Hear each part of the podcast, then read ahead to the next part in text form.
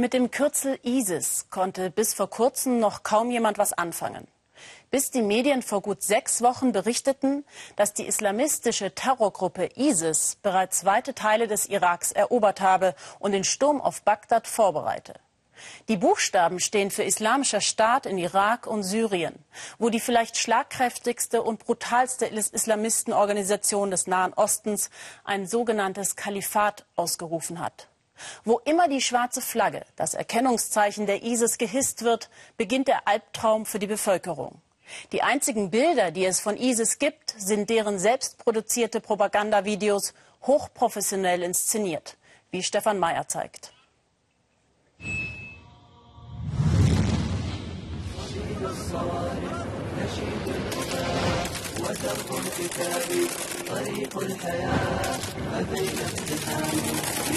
Es könnte ein amerikanischer Gangsterfilm sein.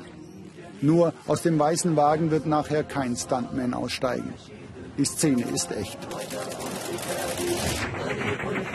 Ausschnitte aus einem Propagandavideo der islamistischen Terrorgruppe ISIS. In der nächsten Einstellung wird die Kamera die zusammengeschossenen Insassen zeigen, in Details, die wir dem Zuschauer ersparen. So fängt das einstündige Video an. Eine Zufahrt aus dem All, ein Rundumschwenk, gefilmt von einer Minikamera, die auf einem kleinen Fluggerät, einer Drohne, befestigt ist. Eine Mischung aus Computerspiel und Videoclip, professionell gemacht. Neueste Technik verwendet von Islamisten, die im Ruf stehen, bärtige Hinterwäldler zu sein. Bernd Ziewitz ist Medienwissenschaftler. Er beschäftigt sich seit Jahren mit Terrorismus und politischer Gewalt im Film. Der 360-Grad-Schwenk, ausgerechnet von einer Drohne gefilmt, eine ganz bewusst gewählte Einstellung. Lufthoheit ist eben etwas, was Islamisten ja normalerweise nicht haben. Und ähm, es impliziert natürlich auch so einen gewissen Gottesblick von oben, eine, eine Kontrolle. Und äh, da gehen eben in diesem Fall sozusagen die, die Ästhetik der, der das Ansprechende der, der Bilder geht zusammen eben mit einem großen Symbolgehalt, mit einer gewissen Bedeutung, die hier zum Ausdruck kommt. Es wirkt wie ein Zitat. Eine Drohne, die Waffe der USA im Kampf gegen Terroristen. ISIS hat offenbar dazugelernt. Frühere Propagandavideos vermittelten noch eine klare Botschaft und sprachen mögliche Mitkämpfer ganz direkt an. Etwa ein deutscher Dschihadist in Syrien. Und Alhamdulillah, ich habe mich der Karawane des Dschihads angeschlossen, um wie gesagt Allahs Wort das Höchste zu machen. Und wir werden nicht aufhören, bis wir das erreicht haben. Und wenn ihr uns tötet, so werden nach uns Leute kommen, die weitermachen. In den neuen Videos fehlt die explizite moralische Botschaft. Es geht, so zynisch es klingt, um Unterhaltung, um visuelle Reize, emotionale Identifizierung. Dieses Computerspiel ist echt. Und du kannst dabei sein. Das ist die Botschaft an die erste Zielgruppe der Propaganda, an die Sympathisanten.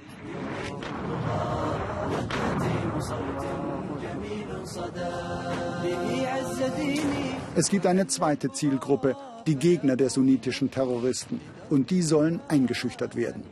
Deshalb zeigt sich ISIS in seiner ganzen Grausamkeit. Bilder von einer Brutalität, die weit über das hinausgeht, was wir zeigen wollen. Verfolgungen, Hinrichtungen, Leichenschändung oder Gefangene, die sich ihr eigenes Grab schaufeln. Alles vor laufender Kamera. Und immer wieder angebliche Beweise. Die Verfolgung und Vergeltung soll legitimiert werden. Er soll Armeeoffizier gewesen sein. Das reicht fürs Todesurteil. Hier in diesem Fall ähm, zeigt das, dass ähm, ISIS oder zumindest eben die ISIS-Media-Abteilung ganz bewusst ähm, überlegt, plant und schneidet, was man sozusagen ähm, präsentieren kann, um selber als legitime und geordnete Macht aufzutreten. Das ist sehr, sehr wichtig. Die krude Moralvorstellung rechtfertigt sogar Morde. Aber ISIS stellt sich auch als Organisation dar, die Gnade erweist. Die Bilder sollen zeigen, wer sich nicht gegen uns stellt, wer dem falschen Glauben abschwört, der hat die Chance auf Vergebung. Glückliche Menschen, suggeriert die Kamera, die sich mal eben von ihrer Religion losgesagt haben. Gnade und Terror. Mit diesem System beherrscht ISIS in Syrien und im Irak inzwischen ein Gebiet, das etwa halb so groß wie Deutschland ist. Und dehnt sich weiter aus. In Jordanien haben die sunnitischen Extremisten vor wenigen Wochen eine neue Zelle gegründet.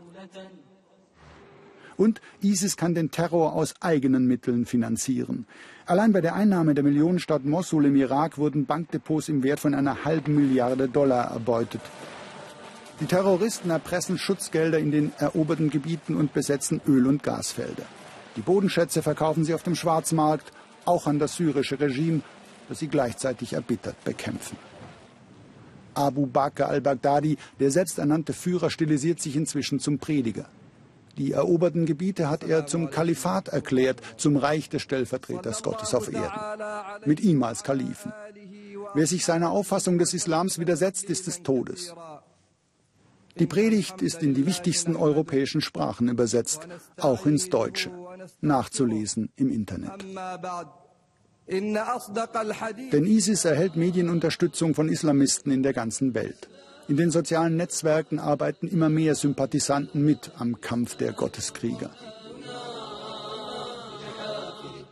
Und da sehe ich auch eine große Gefahr über dieses Teilen ähm, in Gruppen wie bei Facebook beispielsweise oder bei YouTube auch dann sozusagen ein, eine Gemeinschaft zu finden, ein Online-Dschihadismus, was eine sehr große Sicherheitsgefahr darstellt. Diese Online-Radikalisierung, die noch vor kurzer Zeit für unmöglich gehalten wurde.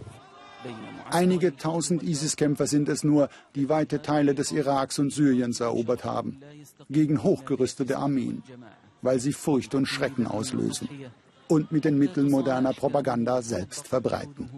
Der Terror als Medienspektakel. So lockt ISIS weltweit Mitkämpfer an mit der simplen Botschaft, du darfst töten im Namen Gottes. Ästhetischer Online-Dschihadismus, eine gefährliche neue Entwicklung im Terrorgeschäft.